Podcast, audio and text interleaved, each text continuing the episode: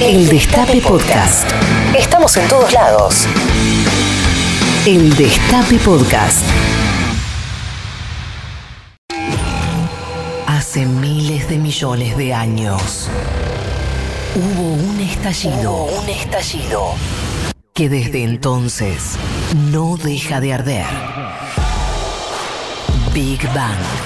Big Bang. Donde no corre ajuste mental.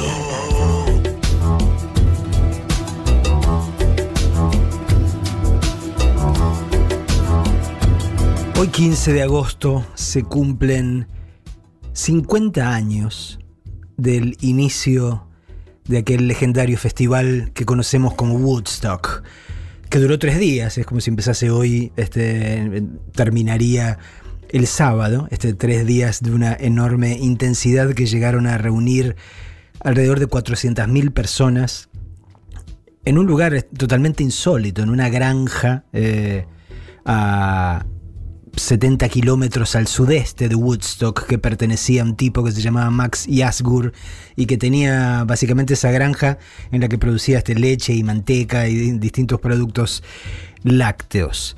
Eh, una, un festival que adquirió dimensión legendaria porque fue infinitamente más que la suma de sus partes, porque de alguna forma marcó un hito, la culminación, diríamos, de, alguna manera, de, de, lo que había sido el movimiento juvenil que había despertado con los orígenes del rock and roll y había devenido una cultura. ¿no? Eh, Woodstock es su momento más alto y al mismo tiempo es el principio del fin. Eh, muchos habrán visto a lo largo de los años eh, la película, el documental este que se hizo, que terminó ganando al año siguiente eh, el Oscar en la categoría de mejor documental, que tenía entre sus editores, entre los que habían editado eran Thelma Schoonmaker y un jovencito llamado Martin Scorsese que aquí, bueno, fue una especie de rito también durante infinitas trasnoches eh, en cines que ahora ya no existen.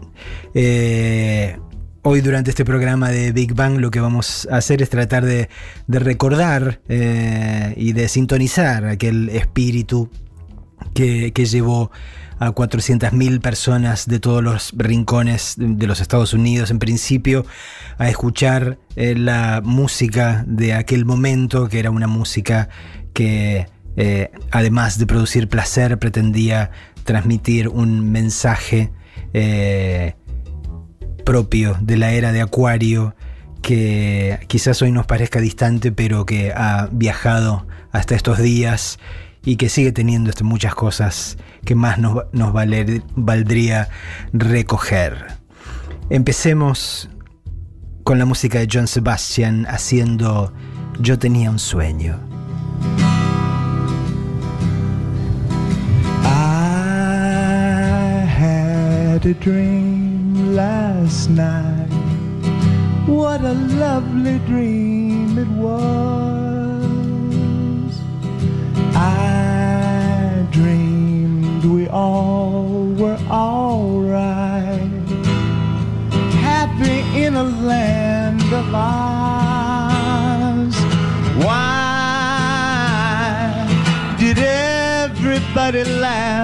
when I told them my dream?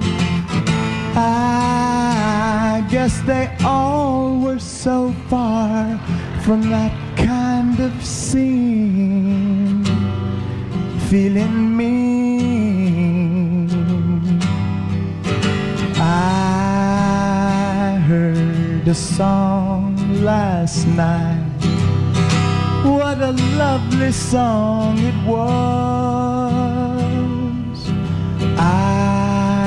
Thought I'd hum it all night unforgettable because all of the players were playing together and all of the heavies were light as a feather. All I'll remember is a feeling tomorrow But as I recall, the rest will just follow. I had a dream last night. What a lovely dream it was. I dreamed we all were alright, happy in a land of ours. What a lovely dream it was. Big Bang, un catálogo de desmanes. Y este va dedicado para Scribbler que me desafió a que no me animaba. Dijo Bisignano. Hola, don Tilingo. Hola, don Burgués. Ya somos Venezuela, no quizás dentro de un mes. Vio usted a mi abuela, a su abuela reprimí. Adiós, don Tilingo. Adiós, don Burgués. Toma, Ernesto, ahí la tenés. Yo estuve a punto esta mañana de cantarlo en Habrá Consecuencias, así que no hubo tiempo, menos mal. Este, pero muy bien, este Marce Oz, este, aparte, eh, así acorde con el tema del día, cantando este, la, la Janis Joplin de, de, Big Bang, Marce Oz. Ojo, con la bebida. eh, estos acontecimientos tienen esta cosa extraña de que a la vez nos, nos, parecen haber ocurrido en un tiempo remotísimo y a la vez no parecen tan distantes, ¿no? Digo, hay una cosa eh, ambigua. Pero 50 años no son poca cosa, ¿no? Medio siglo. Si, si viésemos para atrás desde ese momento, 1969, te vas a la época de plena Primera Guerra Mundial, ¿no? En lo cual parece otro mundo, otro universo completamente distinto. Eh, es que por eso hay rasgos que, que nos tornan a, a, Woodstock algo totalmente vigente y algo con lo que resulta fácil empatizar, eh, y hay otros que nos los proyectan a la distancia en el tiempo. ¿no? Eh, voy a tirar algunos datos como para contextualizar, como para que nos hagamos eh, la idea de en qué contexto se dio esta celebración de tres días. Estamos hablando de 1969 un año que había empezado eh, con el lanzamiento del primer disco de una banda que se llamó Led Zeppelin. Un año que para el 20 de enero eh, le tomó juramento a Richard Nixon como el presidente número 37 de los Estados Unidos.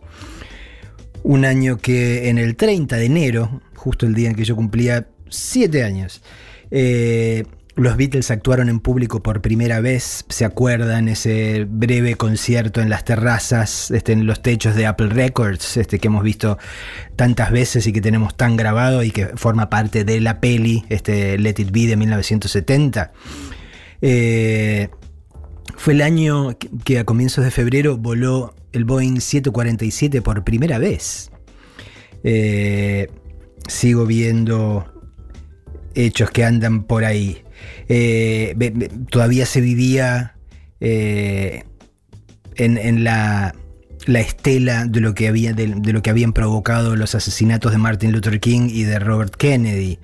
Eh, a ver, ¿qué más? Tengo una lista larguísima. El 20 de marzo, por ejemplo, fue el día en que John y Yoko se casaron en Gibraltar. Eh, ¿Se acuerdan ese hecho este que el, mismo John recreó en la balada de John y Yoko en ese, tema, en ese tema que cuenta la historia de, de, esa locura, de la locura de ese casamiento y del primer bed-in, eh, digamos, esa, esa, especie de happening que hicieron quedándose en la cama este, durante, durante días en Ámsterdam, este, como una especie de, de ofrenda o de acto para llamar la atención hacia la paz. Eh, a ver, sigo viendo este, cosas que pasaban en ese momento. Bueno, estamos hablando de, de, el momento de la Apolo 11 que hemos recordado hace poco, hace poco tiempo que se cumplían los 50 años también. El 29 de mayo, digo, para no olvidarnos de nuestro propio contexto, fue el día del Cordobazo, ¿no? Eh, que, en estos días pasados el lunes Horacio Berbisky decía aquí en este mismo estudio que las pasos de alguna forma habían sido una especie de eco del cordobazo en, el tipo de, repercusión que ha tenido sobre todos nosotros de, de estos resultados del domingo. Eh, la época del debut de Blind Faith, este supergrupo del que formaba parte Eric Clapton. Eh, ¿Qué más anda por ahí? la época, en, el 28 de junio fue el momento de los motines de Stonewall. recuerdan que también se festejó hace poquito el medio siglo porque fue el comienzo del de, eh, movimiento por los derechos de los gays en los Estados Unidos.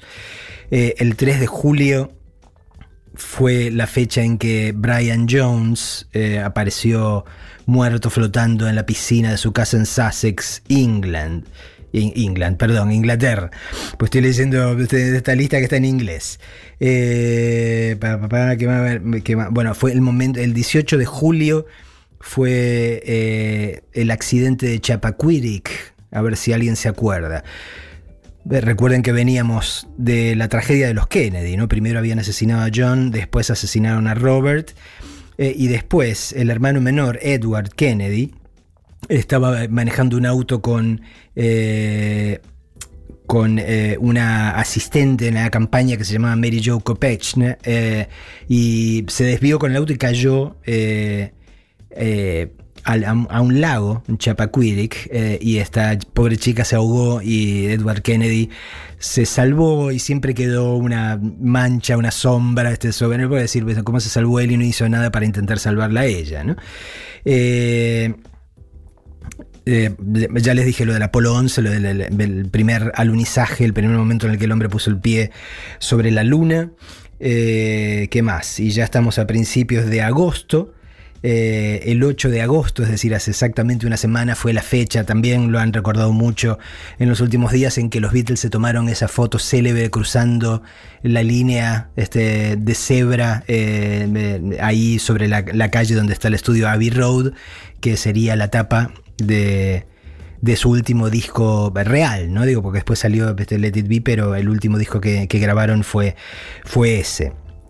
Y al día siguiente, el 9 de agosto, fue el día en que la gente del clan Manson entró en la casa de Sharon Tate, la actriz Sharon Tate, que estaba embarazada de ocho meses y medio, casada con el cineasta Roman Polanski, eh, y la asesinaron a ella, a puñaladas, y a um, amigos que estaban en ese momento en la casa con ellos. ¿no? Este fue el momento de locura del clan Manson que muchos vamos a revivir inevitablemente a partir de la semana que viene cuando se estrene aquí la nueva peli de Quentin Tarantino, ¿no? la que se llama Érase una vez en Hollywood, eh, porque recrea eh, ese momento en particular eh, y hace de Sharon Tate un personaje y de Charles Manson un personaje. Si bien el eje no está puesto en ellos, sino en los personajes que interpretan Leonardo DiCaprio y Brad, Pitt, que hacen de un, actor este, venido a menos y su asistente barra de doble de cuerpo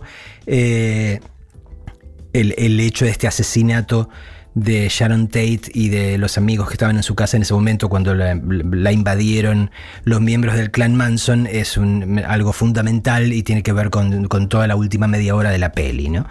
Eh, en este estado de ánimo, eh, en este estado de ánimo en, lo cual, en el cual se, venía del sueño de la era de Acuario, este, del momento este, más eh, expansivo del movimiento hippie, eh, es que ocurren, por un lado, la separación de los Beatles eh, y por otro lado, estos crímenes totalmente demenciales e inexplicables. Eh, que, de algún modo también iban a ser ligados con los Beatles a partir de, del hecho que decían que Manson escuchaba el tema Helter Skelter este, todo el tiempo, que era un tema eh, compuesto por Paul McCartney, que formaba parte del álbum The Beatles, el que nosotros conocemos como el álbum blanco, ¿no? el doble álbum blanco. En este estado de, de, ánimo que tenía que ver con algo que parecía bellísimo este, y novedoso y de repente tomaba un desvío hacia un lugar siniestro, es que ocurrió este festival de Woodstock. Eh, vamos a escuchar ahora a Richie Havens, que fue el primero en salir al escenario. Eh, en el medio de una desorganización tan grande que dicen que tocó dos horas, que tocó prácticamente todo, todo su repertorio, este, y lo dejaban que siguiera tocando, este, porque no estaría el número que seguía, que debía seguir, y ahí prácticamente improvisó esta canción que se llama Freedom.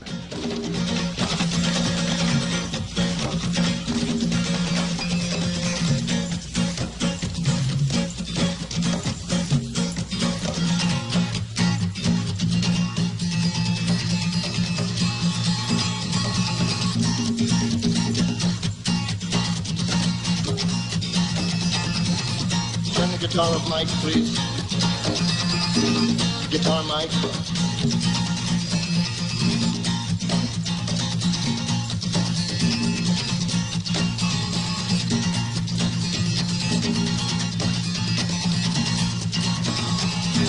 Freedom, freedom, freedom, freedom, freedom, freedom, freedom, freedom.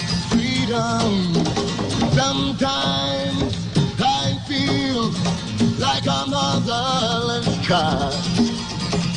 Sometimes I feel like a motherless child. Sometimes I feel like a motherless child. Alone way home.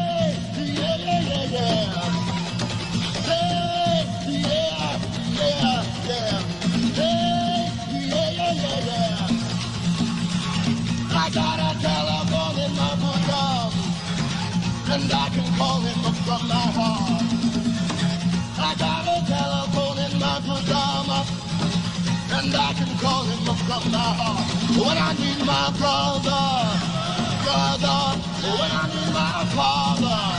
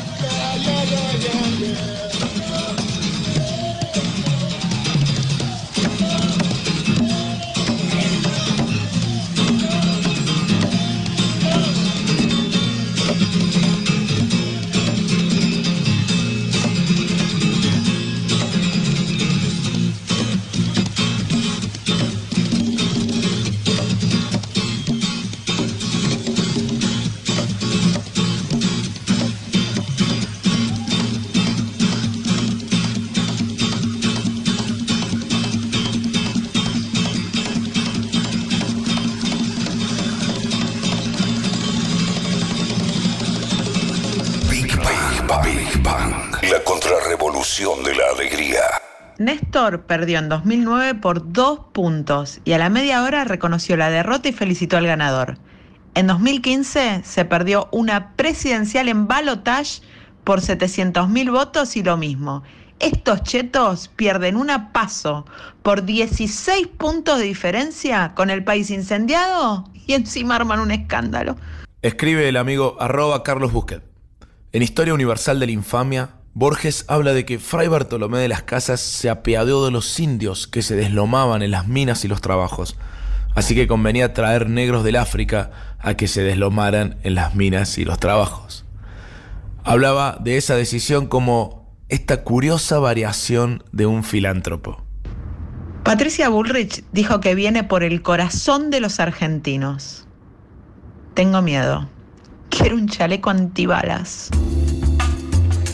Eso suena, suena a declaración digna de Hannibal Lecter, eso me pone un poco nervioso, este, conociendo las inclinaciones de Patricia. Pero bueno, estamos aquí en, en Big Bang eh, recordando eh, aquel eh, festival de Woodstock que comenzó un 15 de agosto de 1969 y se extendió hasta el 17, que fue programado este, y, eh, promocionado como una exposición acuariana en White, eh, White Lake, New York, en, el estado de New York. Acuariana, obviamente, en, en referencia a la era de Acuario. Eh, de, la cual precisamente este festival quería ser una suerte de vidriera. Esto se inició eh, cuando se asociaron cuatro tipos, Michael Lang, Artie Kornfeld, Joel Rosenman y John P. Roberts, todos tipos muy distintos entre sí. Eh, Alguno tenía experiencia eh, como promotor, por ejemplo, Lang había coorganizado el Miami Pop Festival, Roberts y Rosenman estaban construyendo un estudio enorme que se iba a llamar Media Sound, y se les ocurrió armar esta, esta cuestión. Eh, empezaron tratando de buscar un lugar y con, mucho, con muchos problemas para encontrar un lugar que pudiese llegar a, contener un eh, concierto de esta naturaleza. ¿no? Empezaron también, eh, mientras seguían buscando el lugar, tratando de cerrar algún eh, número en algún artista eh, para ya tener alguien de quien, de quien fardarse, de quien decir, bueno, va a tocar X. y al principio tuvieron este, muchos problemas hasta que en abril del 69 los hermanos Fogerty, es decir, los frontmen de Creedence Clearwater Revival, eh, firmaron como primeros y a partir de ahí este, hubo gente que empezó a, eh, a aceptar formar parte de, parte de, esto que claramente era una aventura. ¿no? Eh, la idea, obviamente, era hacer un concierto, un concierto que, generase dinero. Eh, se supone que las entradas costaban 18 dólares si las comprabas antes y 24 si te ibas hasta ahí y la comprabas en las puertas. El equivalente en, mangos de hoy a 120 dólares y 160 dólares. Eh, los tickets se vendían solo en el área de Nueva York, digamos, era, estaba siendo concebido como un evento muy, pero muy local. Eh, se vendieron 186 mil eh, tickets antes de la fecha y los organizadores, estos cuatro, este cuarteto, esperaban más o menos que hubiera 200 lucas de gente. Claramente no estaban preparados para recibir el doble, ni mucho menos. Eh, a partir de ahí se generó este momento este que, que, forma parte de la leyenda también, en el cual ante la cantidad de gente y la imposibilidad de procesar toda esa gente que seguía llegando, el, amigo eh, Michael Lang eh, anunció públicamente que esto se acababa de convertir en un concierto gratis, ¿no? O sea, ya no le iban a, cobrar a nadie más. Entre otras cosas, supongo porque ya lo encontraban imposible a esa altura del partido, ¿no? Pero esta, en todo caso, es tan solo, eh, es tan solo uno de los rasgos eh, de lo que podemos asimilar a experiencias nuestras. Obviamente acá ha habido estos festivales grandes, pero este tipo de cosas, este, esto de que un, concierto de semejantes dimensiones eh, acepte la entrada gratis de un montón de gente, acá solo recuerda a mí, por lo menos, a los conciertos de un señor en particular. ¿no? Eh, por supuesto, eh, mucha de la música que, sonó durante, durante el concierto era música que intentaba eh, reflejar el espíritu de los tiempos, ¿no? Y uno de los signos de esos tiempos era la guerra de Vietnam, claramente. Y contra la guerra eh, es de lo que habla esta canción que interpreta Country Joe McDonald y que se llama I Feel Like I'm Fixing to Die, Rag. Well, come on, all of you big strong men. Uncle Sam needs your help again.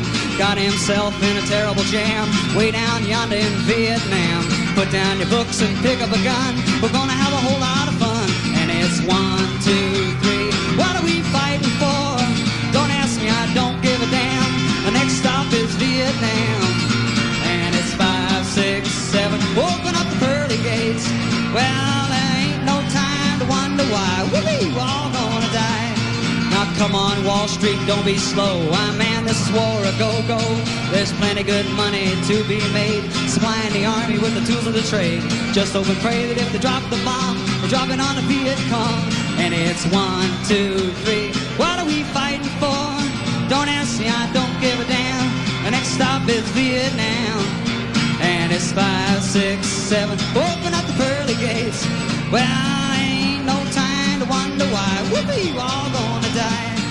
Now come on, generals, let's move fast. Your big chance is here at last. Now you can go out and get those reds, cause the only good commie is one that's dead. And you know that peace can only be one when they've blown them all the kingdom come. Sing it! One, two, three. What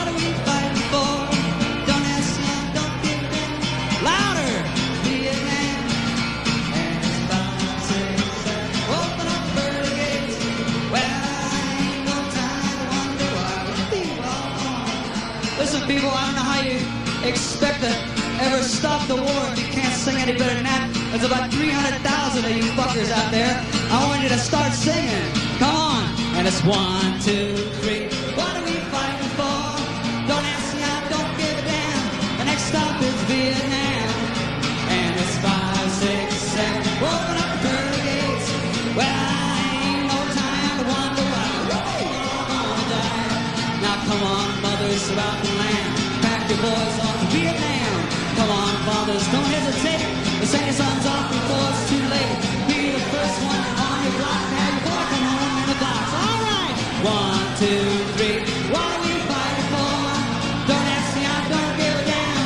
The next stop is Vietnam. And it's five, six, seven. Why. We'll be Big Bang. El programa que te desprograma.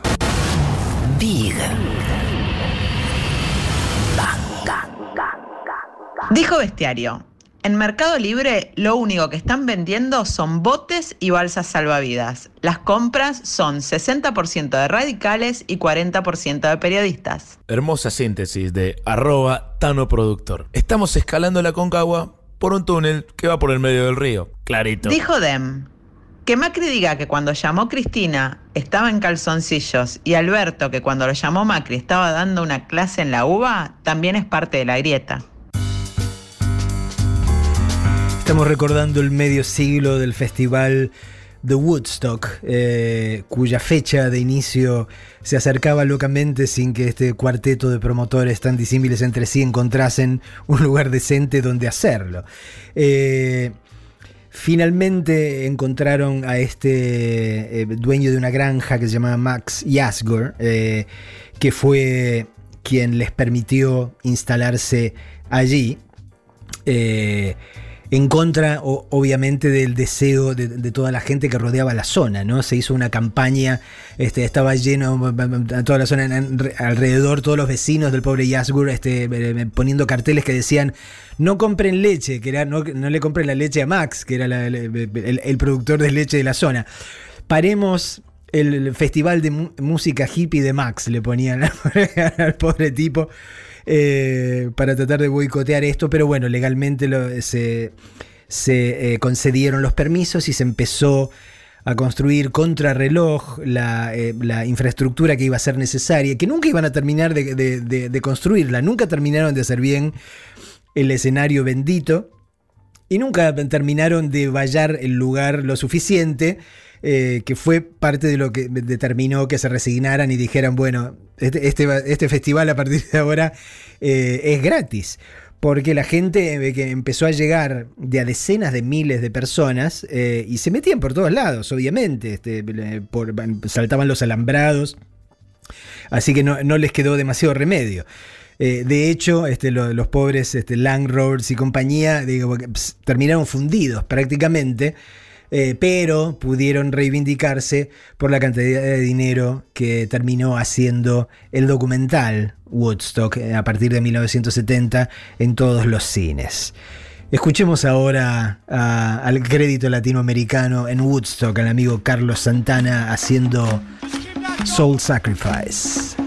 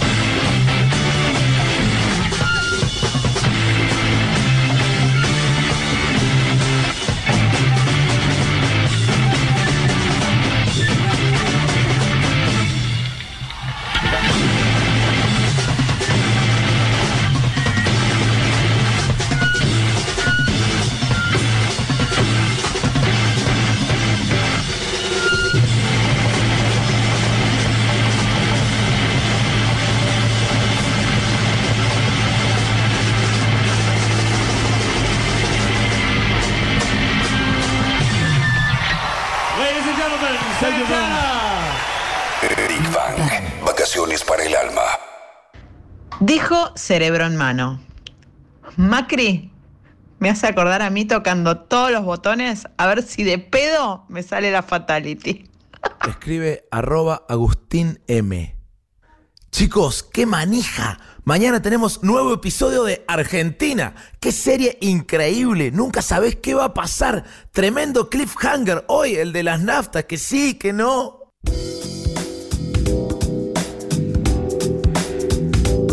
Los tweets que estamos escuchando son cortesía de Marceos, por un lado, eh, y del amigo Manuel Rodríguez, alias Peroncho, eh, que nos está haciendo el aguante, mientras Rinconet está de misión secreta por alguno. No sabemos dónde, porque si ma- manda de cualquier forma tweets de- todo el tiempo este, eh, quejándose de que le estamos arruchando el piso, de que el Peroncho le está arruchando el piso, todo.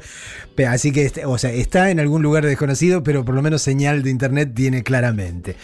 Acá estaba leyendo un, un tweet que mandó Charlie MDP79 que dice. Hablando de Woodstock, obviamente. Recuerdo cuando vi el recital en formato DVD, uno de los organizadores, si mal no recuerdo, pidiendo que tenga cuidado a la gente que estaba circulando en mal estado, que se fijen lo que, lo que consumían sea de buena calidad. Maravilloso, dice, se caga de risa. Esto también trae, recuerdos de, de festivales este, o de conciertos que aún no, no siendo Woodstock este, recuerdo haber visitado. Eh, un costado divertido es pensar en aquellos que podrían haber estado ahí, que podrían haber formado parte de ese line-up, de, de- de- esa recolección de estrellas que tocaron y se lucieron en ese escenario y eligieron o decidieron eh, o no les quedó otro remedio que no ir. Simon and Garfunkel, por ejemplo, fueron invitados a ir eh, y dijeron que no porque estaban trabajando en su nuevo disco. Eh, a Led Zeppelin, a quien yo mencionaba al principio, que acababa de, editar apenas seis meses antes su primer disco, eh, también le pidieron que tocase, eh, pero su manager, Peter Grant, eh, dijo que no, que no quería, porque habríamos sido simplemente otra banda más en el póster, dice. Usted un concepto así de solos y de noche que me hace recordar a una banda, cierta banda local. ¿Quién más? Frank Zappa, eh, en, algún momento totalmente en joda, explicó este, que había decidido no ir porque había demasiado barro. Los Doors, la banda eh, liderada por Jim Morrison, eh, fueron contactados y se bajaron a último momento. Según el guitarrista Robbie Krieger, se negaron a último momento porque pensaron que iba a ser simplemente una suerte de repetición de segunda clase del Monterrey Pop Festival, pero después se arrepintieron, obviamente, cuando vieron lo que se había generado ahí. Eh, Johnny Mitchell eh, figuraba entre los que primero habían dicho que sí iban a estar eh, y canceló también a último, a último momento porque no quiso perderse una aparición en televisión, en un show de la época que se llamaba The Dick Cabbage Show. Pero claro, después terminó viendo lo que se había generado a partir de la cobertura informativa. Se arrepintió, este, definió lo que había ocurrido como un chispazo de belleza eh, y terminó componiendo esa canción que se llama precisamente Woodstock, que es una maravilla y una perfecta síntesis y que como no sonó en el concierto no vamos a escuchar ahora durante, digamos, el cuerpo del programa, pero sí vamos a cerrar con ella porque eh, no, no, concibo este cierre mejor para el programa de hoy. Eh, Jethro Tull también se supone que, iba a tocar, pero Ian Anderson este se bajó porque me parece que el amigo tenía problemas con los hippies. Los hippies no le caían bien, se parece a un amigo que tengo. En fin, eh, toda esta gente pudo haber estado ahí y eligió no estar. Los que sí eligieron estar eh, y le sacaron brillo a su actuación fueron los Crosby, Stills and Nash, que también tocaron en un momento con Neil Young, pero que lo que vamos a escuchar ahora es esta famosa Sweet Judy Blue Eyes que compusieron en honor a la cantante Judy Collins.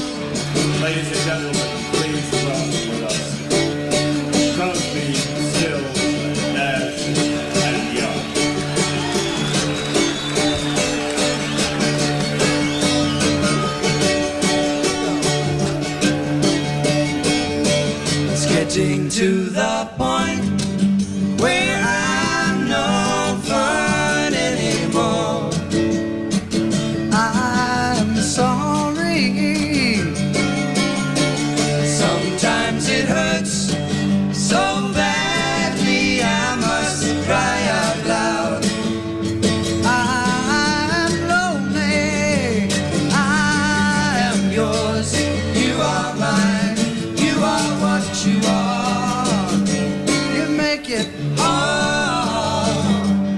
bottom end on the guitar, please.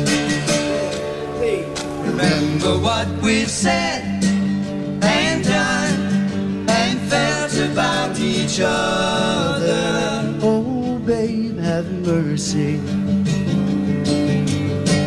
Don't let the past remind us of what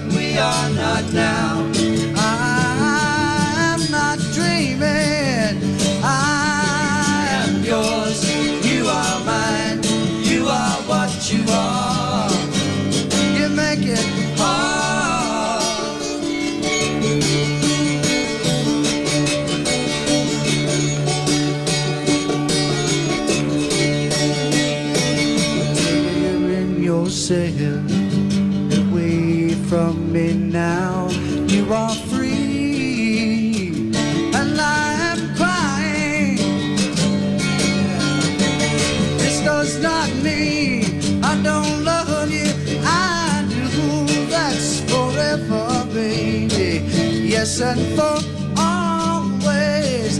I am yours, you are mine, you are what you are. You make it hard. Something inside is telling me that I've got your secret. Are you still listening? Fear is the laughter the key to your heart. Yes, and I love you. I am yours, you are mine, you are what you are. You make it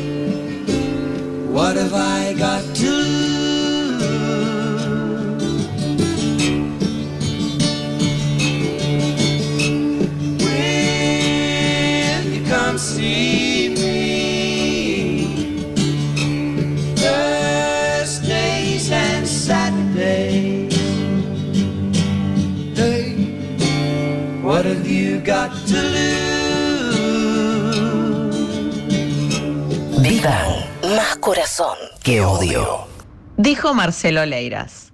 25 años de política, muchas horas de televisión, denuncias infundadas, partidos disueltos, coaliciones abandonadas y participación en gobiernos que fracasan. Cero proyectos de ley que hayan mejorado la vida de alguien. Una de las figuras públicas más dañinas de la historia. ¿De quién está hablando? De Lilita. Aconseja arroba clonacepunk. Hay que quedarse quietos. De nosotros hablo. Nadie mueva un dedo ni en contra ni a favor, porque está todo hecho. Están buscando que saltemos al vacío y nosotros queremos el vacío a la parrilla.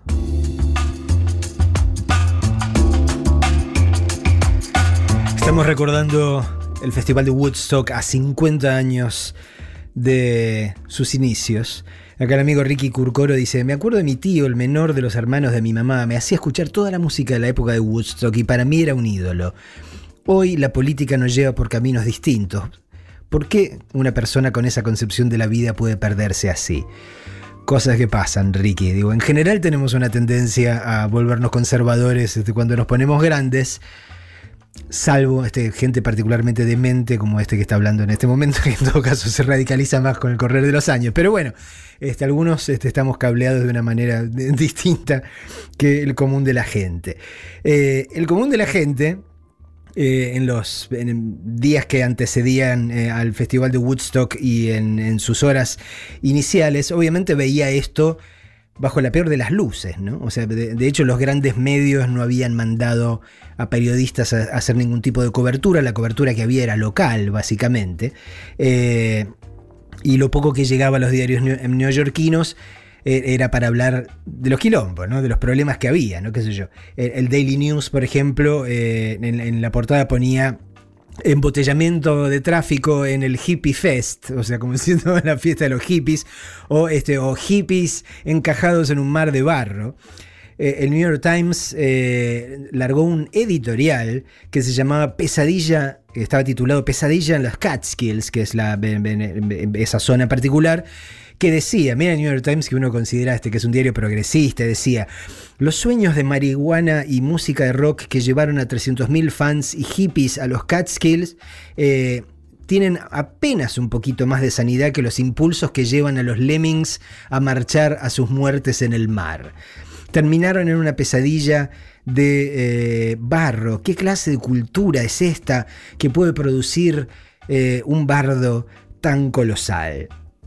Pero claro, a medida que lejos de, de asustarse por estas historias llegaban cada vez más jóvenes de todos lados, empezaron a tener que tunear la cuestión y a eh, hablar del festival bajo una luz un poco más positiva, ¿no? Esto también me hace acordar este, de otra banda este, que hace algunos años aquí solo llegaba a los grandes medios cuando se armaba quilombo, ¿no? Digo, y aparecían más en la sección de policiales que en la sección que tenía que ver con espectáculos o con cultura. Pero bueno, debo ser yo.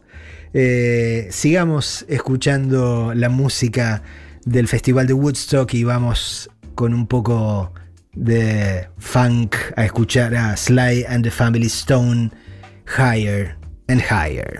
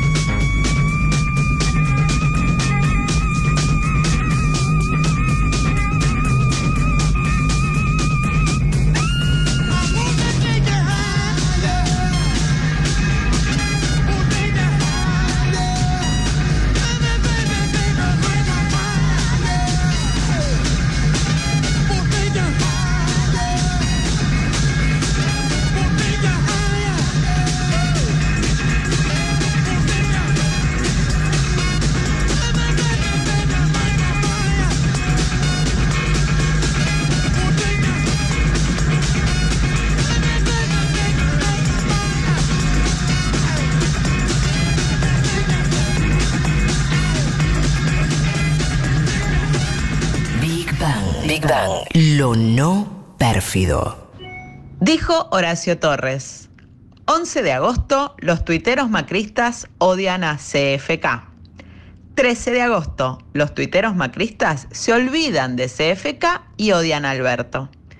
15 de agosto, los tuiteros macristas se olvidan de Alberto y odian a Longobardi. ¿Quién será el que les haga olvidarse de Longobardi en un par de días? Informa arroba Infonews que el Banco Central dilapidó casi 250 millones de dólares, pero la divisa norteamericana sigue sin techo. Y comenta arroba Juan Faderman, estamos tan mal que hasta el dólar duerme en la calle. Hola gente de Big Bang, este, un hermoso programa, eh, una caricia para el alma. Este, un saludo de acá desde Bariloche. Qué, gran- qué frío que debe hacer en Bariloche, ¿no? En estos días, fenomenal. Me lo perdí, me lo perdí. Hace un, un par de semanas este, fueron este, mi compañera y mis dos hijos más pequeños. Este, y he visto infinitas fotos y grabaciones de ellos jugando en la nieve y yo me quedé laburando acá. Este, porque el deber me reclamaba, digo, pero, pero bueno, va a ser como 30 años que no voy a, o más que no voy a Bariloche, en fin, es algo que me gustaría solucionar en breve. Eh, una, una de las cosas que, más me gusta de esta encarnación nueva de Big Bang es, es te- tener la sensación de que estoy hablando con todos ustedes en simultáneo, ¿no? Que más no sé, a través de Twitter y todo, me da la sensación de que la comunidad está ahí eh, y me, me divierte mucho esta simultaneidad. De hecho, eh, Dani Eliosov, eh, ali- arroba Dani Bigote, eh, se pregunta si yo había contado este, eh, esto que voy a decir a continuación porque acaba de llegar al programa. Y lo conté solo en parte, solo hablé este, de, las infinitas trasnoches que en algún cine este de, la capital se le dedicaban a Woodstock y Daniel Yosov me tira el dato exacto, ¿no? Dice que la película este, la pasaban todas las trasnoches de sábado en el cine Ritz de Cabildo y Olleros. Entre 1970 y 1977, todos los fines de semana. Qué locura esto, ¿no? Digo, ahora, ahora se, ha perdido, se ha perdido un poco, digo, eh, los que tenemos cier- cierta edad llegamos a vivir esta cosa de que las trasnoches, ciertas trasnoches de- de sábado se convertían en una especie de reducto al que básicamente íbamos eh, los que éramos cinéfilos y rockeros, ¿no? Ha pasado con El Fantasma del Paraíso de, este- de Brian De Palma, ha pasado con el Rocky Horror Show y Woodstock era uno de esos eh, inevitables títulos que congregaban multitudes a lo largo de años. Eh, Estamos recordando el Festival de Woodstock, el inicio del Festival de Woodstock de los tres días, 15, 16 y 17 de agosto de 1969. Eh, recordando ese concierto por el que nadie daba un mango eh, y que se convirtió en un organismo este, con vida propia, como, como lo, lo definió en algún momento Johnny Mitchell, que empezó haciendo este, o generando lo que generan todas estas cuestiones que, que cobran vida propia, que es un quilombo padre, eh, que tuvo que ver con eh, infinitos embotellamientos de tránsito tratando de acceder al lugar. ¿no? Cuando ves las imágenes de vuelta, lo único que me hace acordar algo parecido acá son las fotos que he visto eh, de las rutas congestionadas de autos y micros este, yendo a el, donde sea el lugar que el indio toque. Hace poco estábamos en Mendoza, este, eh, presentando sinceramente este, con, con Cristina. eh, ahí en las afueras, en San Martín, digamos en las afueras de la ciudad, eh, que era donde tocó el indio este, en un momento, en una velada particularmente este, fría eh, y bañada por agua-nieve. eh, y eh, la municipalidad de San Martín editó un libro de esos, así como libro objeto, ¿no? esos enormes este, que quedan también en las este, mesitas bajas de, los livings de todos nosotros, con unas fotos espectaculares, aéreas, mostrando por eso una ruta con, con así in- infinitos hasta el horizonte, micros y micros y micros tratando de llegar este, a San Martín para ver el concierto de- de- del indio, ¿no? Eh, si habrá habido conciertos con barro eh, eh, de- de- del indio Sol- Solari en, en los últimos años. Yo me, acuerdo, el primer concierto con barro al que recuerdo haber hecho fue un festival de la rock and pop en el estadio de Vélez. La vez que vino por primera vez Nina Hagen eh, y la vez que vinieron los Sin Excess y que tocó Charlie. eh, había llovido y obviamente se armó un barrial de la puta madre, era también eran más de un día, y yo no sé si ustedes habrán padecido esto, pero el barro, digo, más allá de el enchastre que armás, eh, básicamente la tierra que hay por debajo se pudre, entonces cada vez que sacás una gamba que acabas de meter, digo, para dar un paso, se hace una especie de- como descorchar, este, como que estás descorchando esa plancha de barrio, de barro y sale una baranda, putrefacción, este, increíble. Pero bueno, eh, nada de esto, ustedes lo tienen claro, imagino, también nada de esto amarga una fiesta de estas características. Eh, vamos a escuchar ahora a una de las voces eh, por un lado una voz prodigiosa y por otro lado una voz totalmente simbólica de aquella era, ¿no? A Joan Baez haciendo un tema de protesta típico de la época que se llama Joe Hill. I dreamed I saw Joe Hill last night,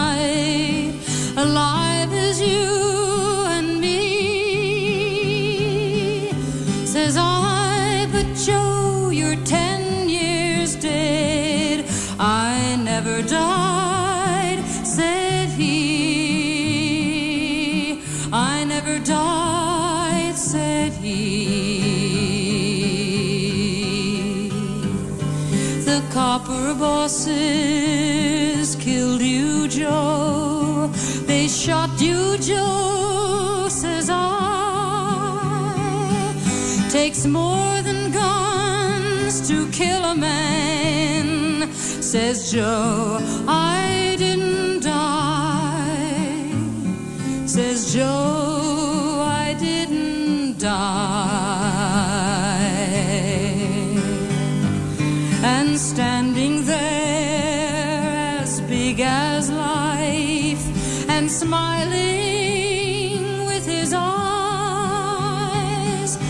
says Joe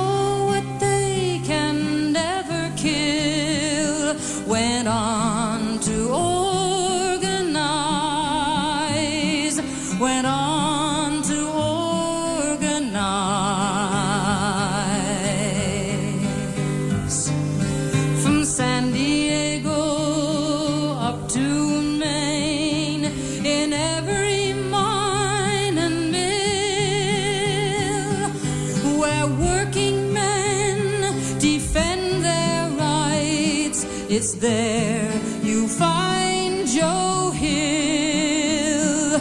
It's there you find Joe Hill.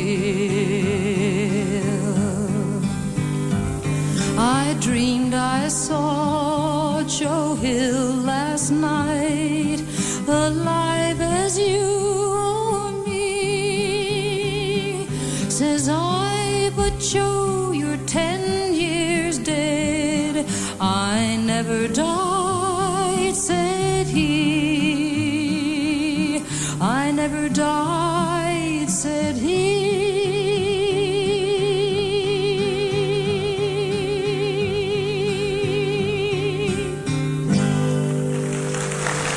escuchando Big Bang por el Destape Radio.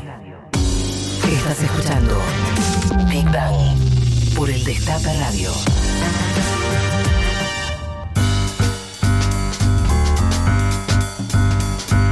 El amigo Jum Jum Lee, arroba Mundo Floresta, dice: Tipo Woodstock fue el primer rock en Ezeiza por el año 81, el, pre- el primer festival que dejaron hacer los milicos. Mil historias de ahí. Contale una. Cuenten algunas si tienen historias así de festivales, este Ibarro o Bardo, yo qué sé. Cuéntenlo, eh, nos llaman al 11 25 80 93 60. Va de vuelta. 11 25 80 93 60.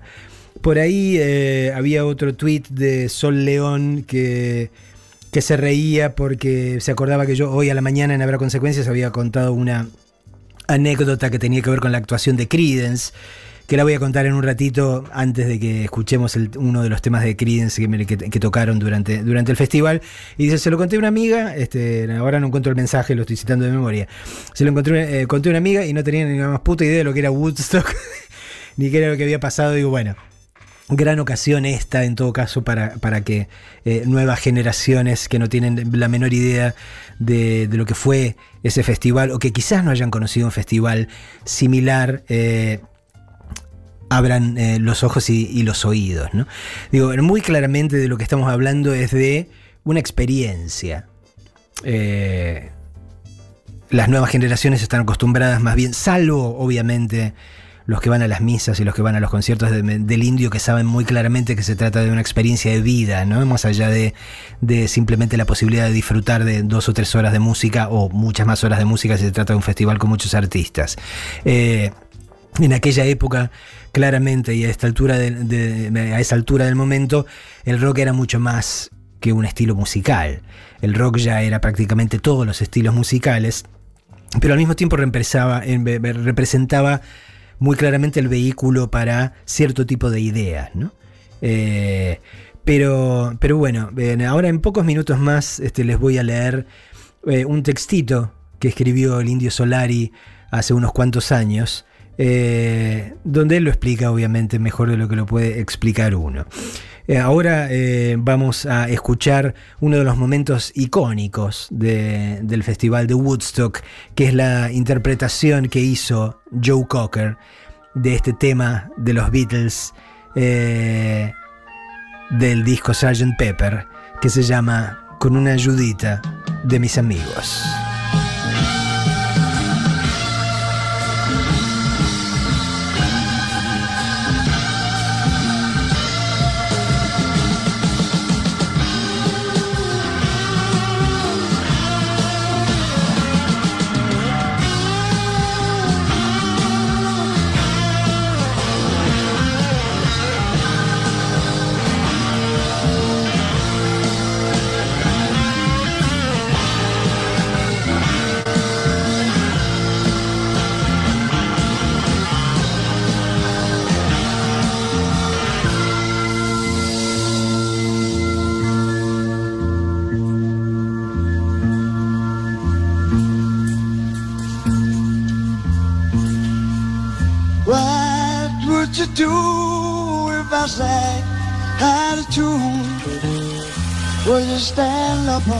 On me?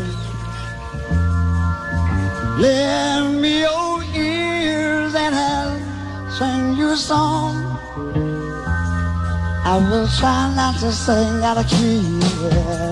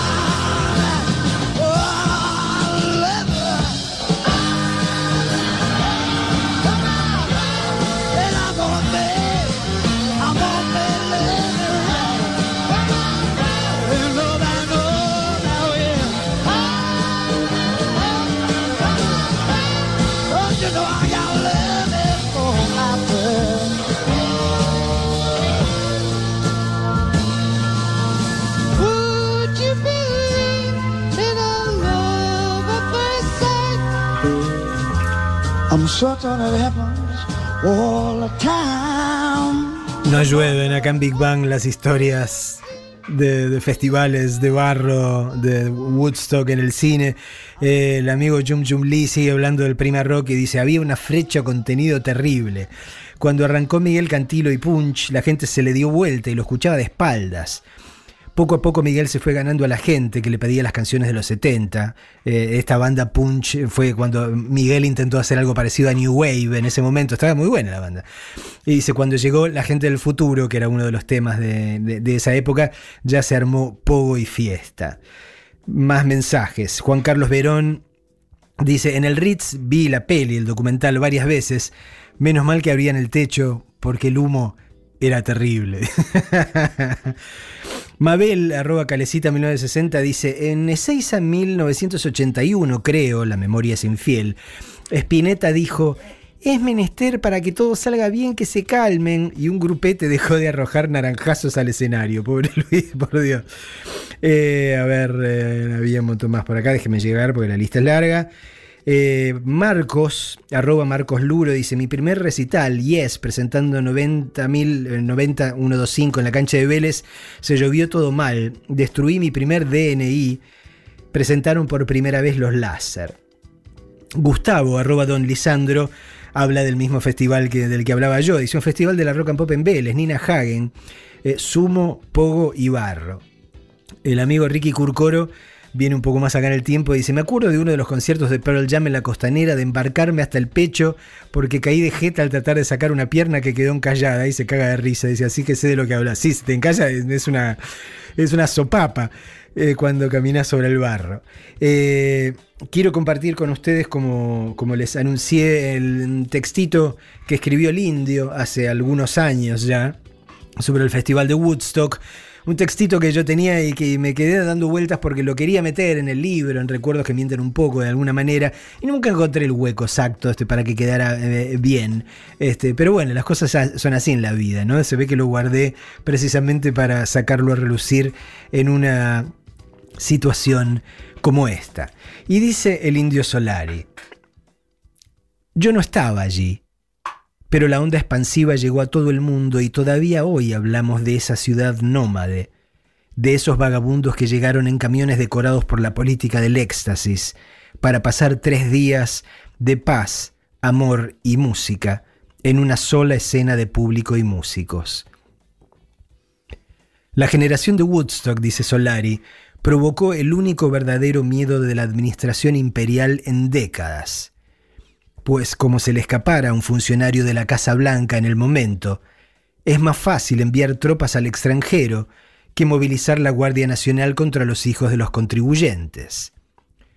Woodstock es para mí el resumen de esos años que vivimos al taco. Hay todavía en esa visión un par de fantasmas que dicen ser mis mejores amigos. Parece joda, ¿no? Big Big.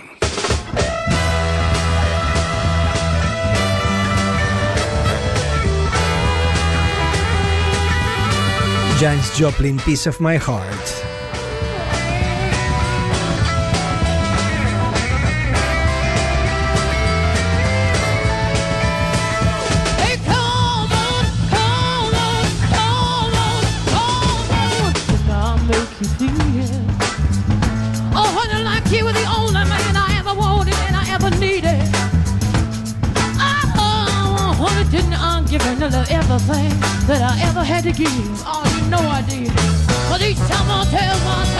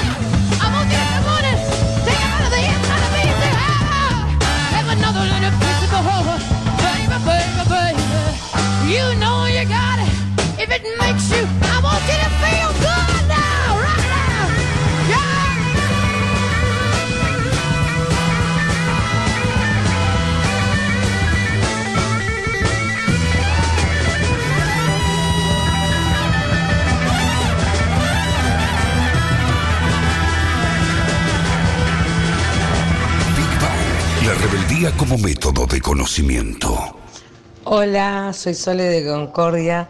Recital que me acuerdo 2014, eh, Indio Solari, Gualeguaychú. Nos embarramos hasta literalmente, casi hasta la, la todas las piernas. Había un pibe que se quedó totalmente plantado cual árbol, se cantó todo y la gente alrededor muy loco, o sea, era miro la foto de gusto y es fu, se me viene a la cabeza Indio Solari. El chabón llorando, cantate, Barba Azul, cantaba Barba Azul. No te cantes esa, Indio, por favor, me hace llorar. Y así todo el tiempo. Mágico, eh, todas las misas, mágicas. Yo a- al Gualeguaychú ese no fui, pero bueno, me acuerdo de muchas cosas que me contó el indio, ¿no? Y en particular dice que se acuerda haber visto en, en- un lugar, habían hecho un hueco, como se ve porque era el lugar donde se hacía la pileta de barro este, peor o más profunda. Yo qué sé, se había armado como una especie de círculo, entonces estaba la gente tratando de no embarrarse hasta ese punto. Y dice que él estaba mirando desde atrás del escenario y que vio un gordito. Un gordito que, que se, se acerca ahí al, borde de eso y empieza a mirar y a estudiar eh, la, la- pileta de barro y de repente toma carrera como el león Melquíades y se hace un panzazo sobre el barro, así hace ¡fiu! y a partir de ahí se armó la gran, ¿no? Digo, pero está bien, eh, digo, obvi- obviamente, disfrutó de la, de la circunstancia este, como había que disfrutarla. Eh, más recuerdos que, que llegan aquí a Big Bang. Sergio Prat dice, eh, te dejo un recuerdo del recital cuando Soda tocó en la 9 de julio. Con mi hermano menor nos hicimos un negocio vendiendo cerveza en lata que habíamos comprado en un mayorista de Constitución. Vendimos eso y gaseosas, el recital fue una locura. Está bien, ahí es, este, me- mezclaron placer y conveniencia. Pepe Luis dice, se acuerda de un festival Comodoro Rock. La última banda era Divididos. Se levantó un viento terrible. A Catriel le tenían que sostener la batería para que no se le vuele. Mientras Moyo decía, esto es como andar en moto, pero sin casco. Eh, Padrino, arroba Diego Padrino, dice Motley Crue en el Club Ciudad. Empezó a llover durante el último tema de Rata Blanca, que fue la banda soporte, y duró todo el show de los Crue. Todo. Diluvio. Eh, ¿Qué más? Por ahí hay un montón que están llegando. Matías Gutiérrez también recuerda el recital del indio en Gualeguaychú. Eh, Pepe Luis también recuerda otro concierto de Roger Waters en River 2012. Nos agarró la lluvia, caminamos como 20 cuadras para tomar un taxi hasta Suipacha, nos mojamos hasta los huesos, dice.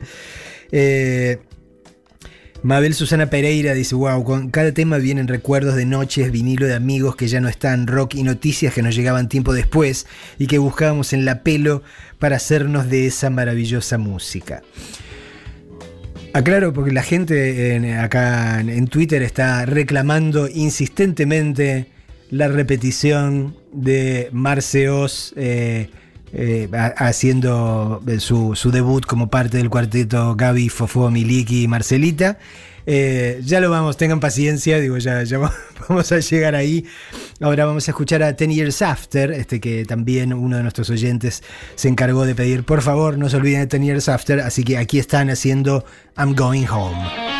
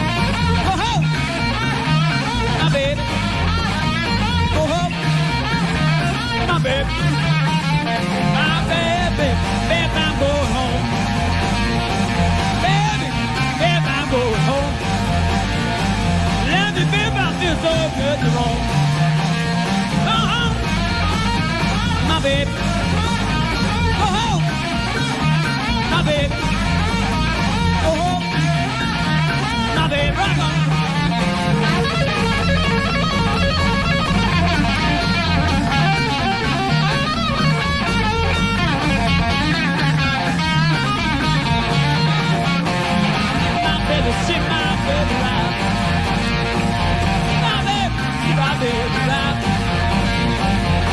Baby, I feel so good tonight. Oh, oh, she my baby. I go home, darling. She my baby. Oh, baby, when you see my wife. Oh, tell me, baby, where it gets rolling on. Oh, tell me, baby, where it gets rolling on. Ooh, they're gonna have more fun. Baby, don't go. Baby, don't go. Baby, don't go. Baby, don't go. Baby, don't go. Man, you hate me so. I love my baby with red dress on. I love my baby with red dress on. I'm gonna shake it all out, darling. I'm gonna have some fun. Yeah, with baby, Go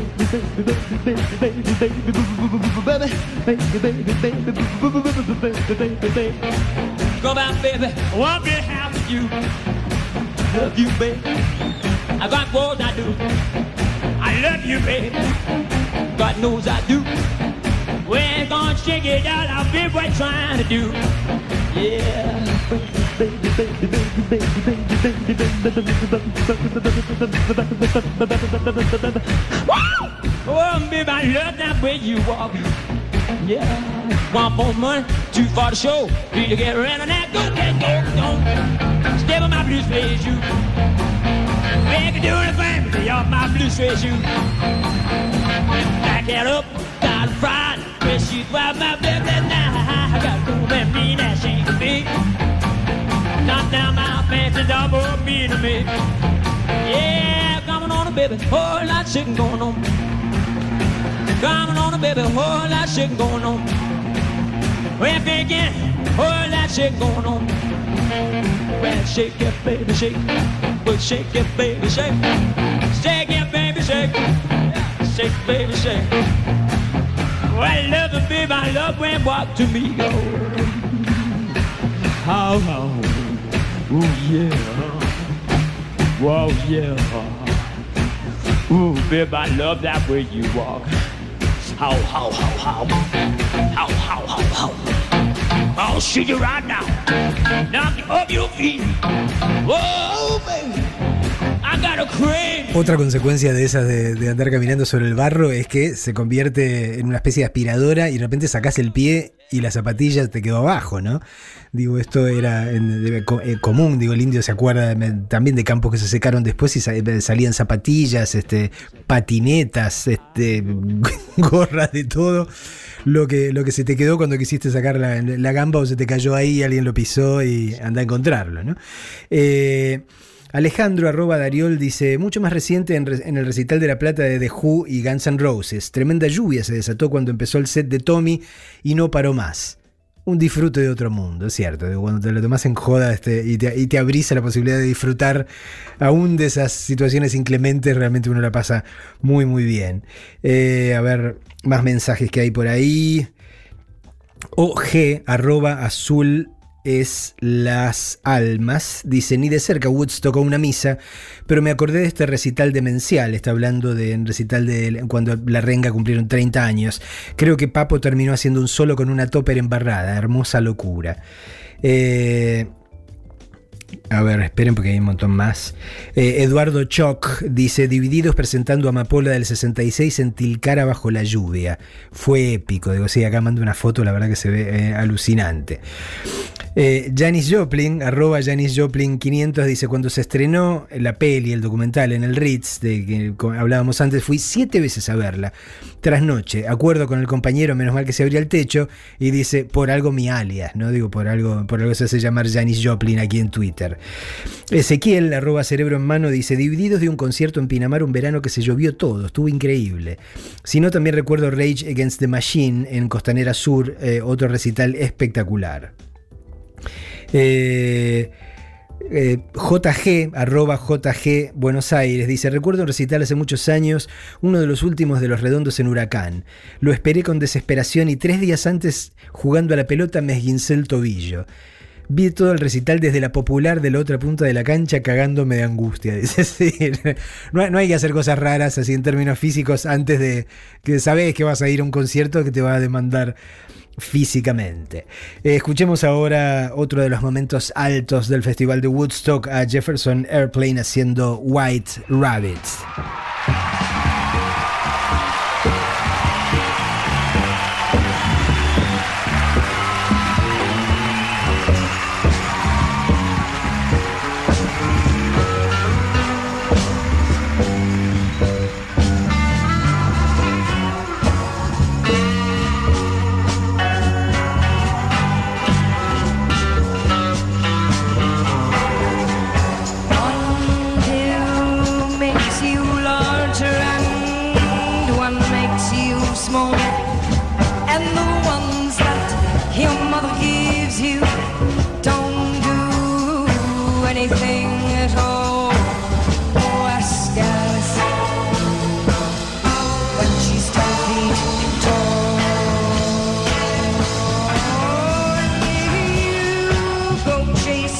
Rabbits.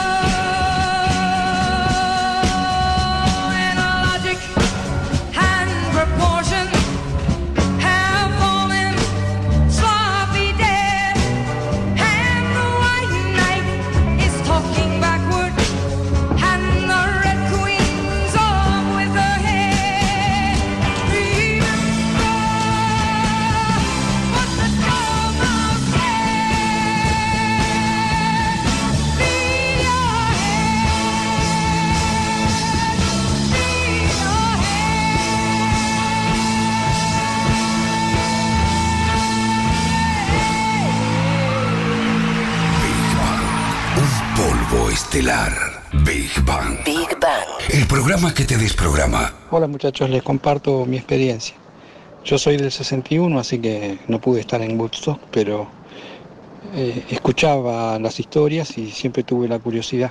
En la época que vivía en Europa, en el 82, 83, 84, fui a el festival Paleo Folk de Nyon, en Suiza, y bueno, me pagaba la entrada vendiendo marionetas en, en la puerta y así pude entrar y, y ver algunos espectáculos interesantes. Recuerdo a los Inti Dimani, exiliados, pero que estaban en Suecia ellos, y a Judy Collins, es lo que me acuerdo.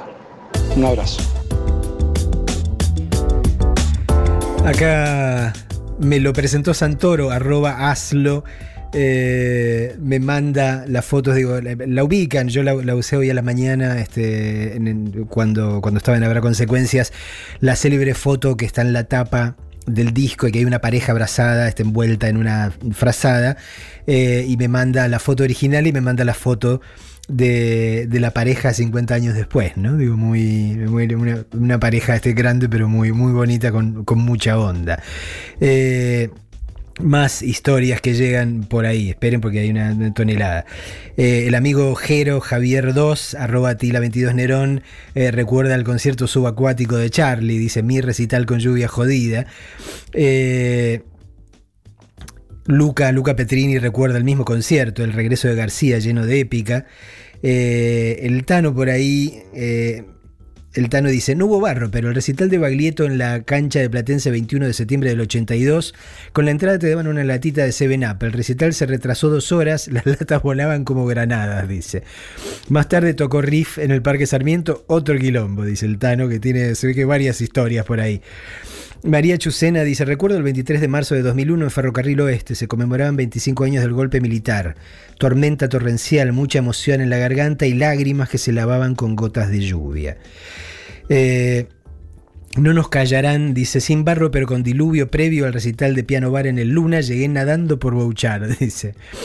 Eh, a ver qué más, porque acá quiero llegar. Eh, uno del Tano también dice, un Tano productor, nuestro ingeniero psíqui- psíquico, dice, un fallido recital de los Red Hot Chili Peppers en Vélez en el 2000. Me agarró un granizo histórico en la General Paz. Auto casi cero kilómetro destrozado. Intenté escapar por el costado de la autopista. Peor, auto encajado en el barro. Nunca llegué a Vélez, dice. Eh, recuerdo en Vélez también cuando tocaron Tears for Fears.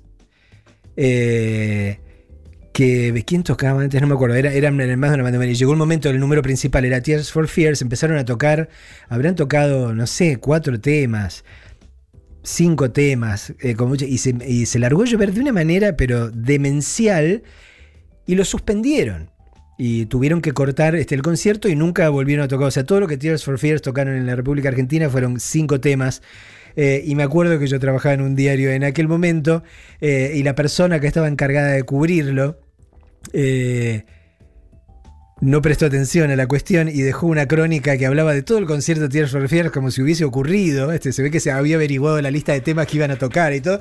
Este, y mandó una crítica de todo el concierto diciendo lo bárbaro que había estado, a pesar de que nunca había pasado del tema 4 o 5. En fin, maravillas del, del periodismo argentino. Escuchemos a The Who haciendo esta página de Tommy, See Me, Feel me.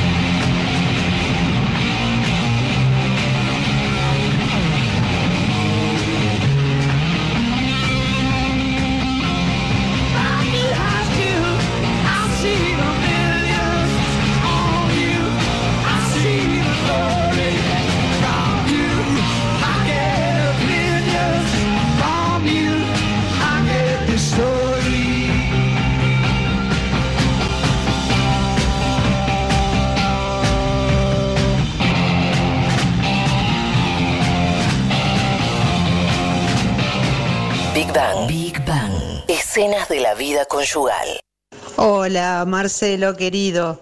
Eh, bueno, yo estuve en la Misa de los Redondos el 4 de octubre del 97 en el Estadio San Martín de Tandil.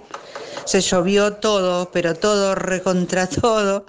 Terminamos todos muy mojados, pero maravillados con, con el indio, por supuesto. Este, y recuerdo que esa noche, bueno, fue mágica, como todas. Un abrazo grande de Carmen de Tandil. Toneladas de historias que, que van lloviendo acá. Eh, Pablo Oscar Farías dice, primer recital de The Calten River. Para proteger el césped tapizaron literalmente toda la cancha con nylons. Al tercer tema drenabas barro como una bomba neumática. Nos fuimos después a comer a los inmortales, éramos ocho. Nos, mandar, nos mandaron a una mesa de castigo. Éramos cosas, dice. Claro. Hay también otro, otro de los conciertos de los redondos que el indio se acuerda de que se les había ocurrido a la gente del estadio poner estos nylons abajo y la gente que hizo empezó a meterse para abajo del nylon y terminó haciendo mierda todo y convirtiendo en una especie de pelota gigante con la que jugaban en la mitad. Pero bueno, esas, esas cosas con las que se divierte la muchachada. Caballo Blanco dice, en un recital de los redondos en Racing, un flaco rodó como 20 escalones por la popular. Se levantó como si nada. Todos concluimos que tenía más psicofármacos en sangre que Carrió, dice. Mariano Oroña dice, ¿qué show te perdiste, Tano? Había barro para hacer una fabricación en masa de horneros. La anécdota mía, antes de entrar a Vélez me agarró un ataque de vaya a saber qué mierda y terminé en el Santoyani. Pero así todo vi a los Deftones y a los Peppers. Eh, Ahora vamos a. Estamos a punto de escuchar a los Creedence Clearwater Revival, pero quiero recordar la anécdota que creo que Son Luna recordaba eh, hace un ratito, porque yo la conté hoy a la mañana en Habrá Consecuencias. eh, la experiencia del pobre John Fogerty, ¿no? que habían sido la primera banda en firmar, en anotarse en esta aventura delirante. Y Fogerty eh, recuerda, dice, estábamos listos para rockear y esperamos y esperamos. Y finalmente fue nuestro turno, tocaron en plena madrugada. Dice, y había medio eh, millón de personas dormidas. Toda la gente estaba out por completo. Era como la pintura de una escena dantesca. Cuerpos arrancados del infierno, todos entrelazados y dormidos, cubiertos por barro. Y este es el momento, dice John Fogerty, que nunca voy a olvidar mientras viva. Más o menos a un cuarto de milla de distancia en la oscuridad, en el otro extremo, en el otro borde de este bowl este gigantesco, había un tipo encendiendo su encendedor Vic y en la noche lo escucho gritar desde ahí, no te preocupes, John, estamos con vos. Toqué todo el resto del show por ese tipo.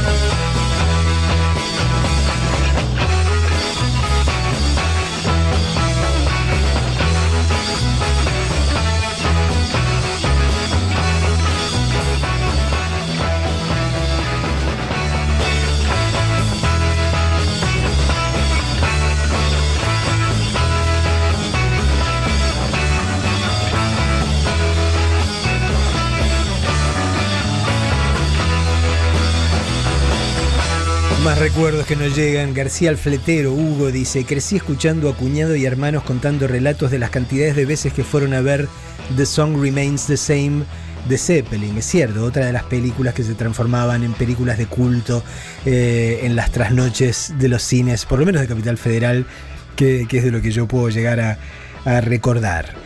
Eh, y quien cerró eh, al cabo del tercer día del festival de Woodstock fue nada más y nada menos que Jimi Hendrix, eh, que dio una de esas performances eh, incendiarias que eran su característica, pero aparte eh, largó ese solo memorable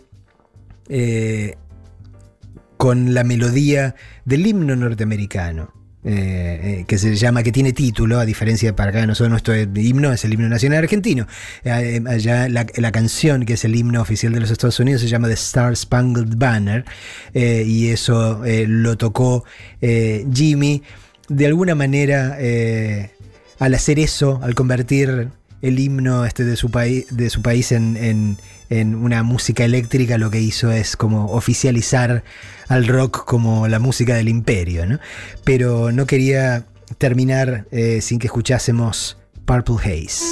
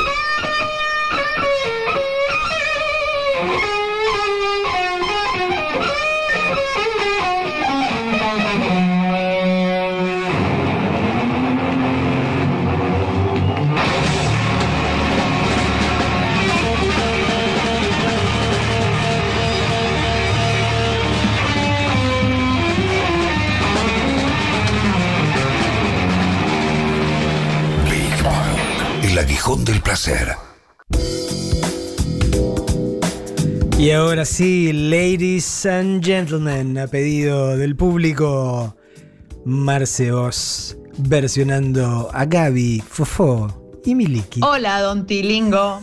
Hola, don Burgués. Ya somos Venezuela, no quizás dentro de un mes. Vio usted a mi abuela, a su abuela reprimí. Adiós, don Tilingo. Adiós, don Burgués. Estamos creando una estrella aquí, ¿eh? Eh, en Big Bang. Después, después conversamos este, con los porcentajes de representación, este, Marce, pero, pero bueno, eso es tema para otro momento. No quería eh, cerrar este programa en el que estuvimos recordando Woodstock y eso dio pie a que recordásemos eh, experiencias de esas que nos marcaron a fuego, este, de, de grandes conciertos, de grandes encuentros de comunidades amparadas por la música del rock and roll, eh, sin que escuchásemos el tema que compuso después Johnny Mitchell. Eh, imagino que poderosamente arrepentida de haberse pe- perdido esa experiencia. Eh, que es una canción verdaderamente bella, que en su primera estrofa dice, me encontré con un hijo de Dios. Estaba caminando por el camino y le pregunté, ¿a dónde vas? Y esto es lo que me dijo, voy a la granja de Yasgur, voy a unirme a una banda de rock and roll, voy a acampar en la tierra, voy a tratar de liberar mi alma. Somos polvo de estrellas, somos dorados y tenemos que lograr volver al jardín original. Big Bang.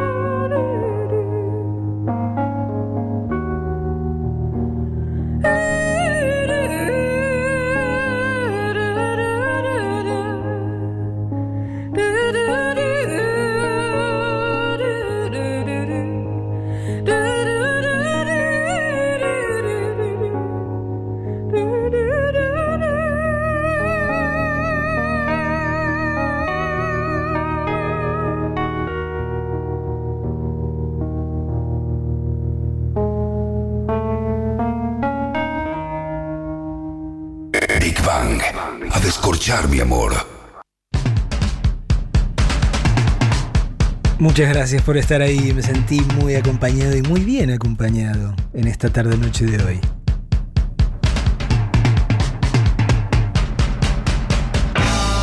Este programa lo hicieron también Marce Oz en su doble cara como tuitera y chanteuse.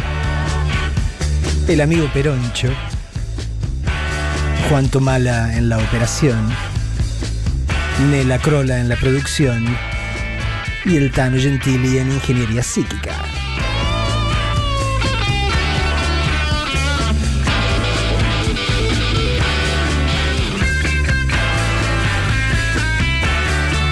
Y como dicen los Beatles al final de esta canción, al final el amor que recibas va a ser tanto como el amor que hayas creado.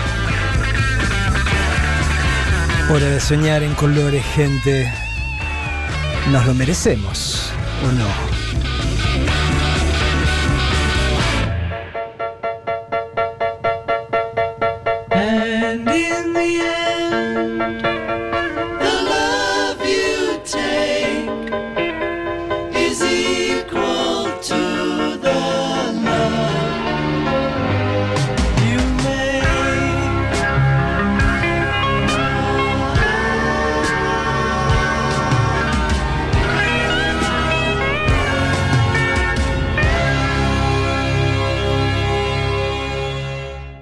El Destape Podcast. Estamos en todos lados.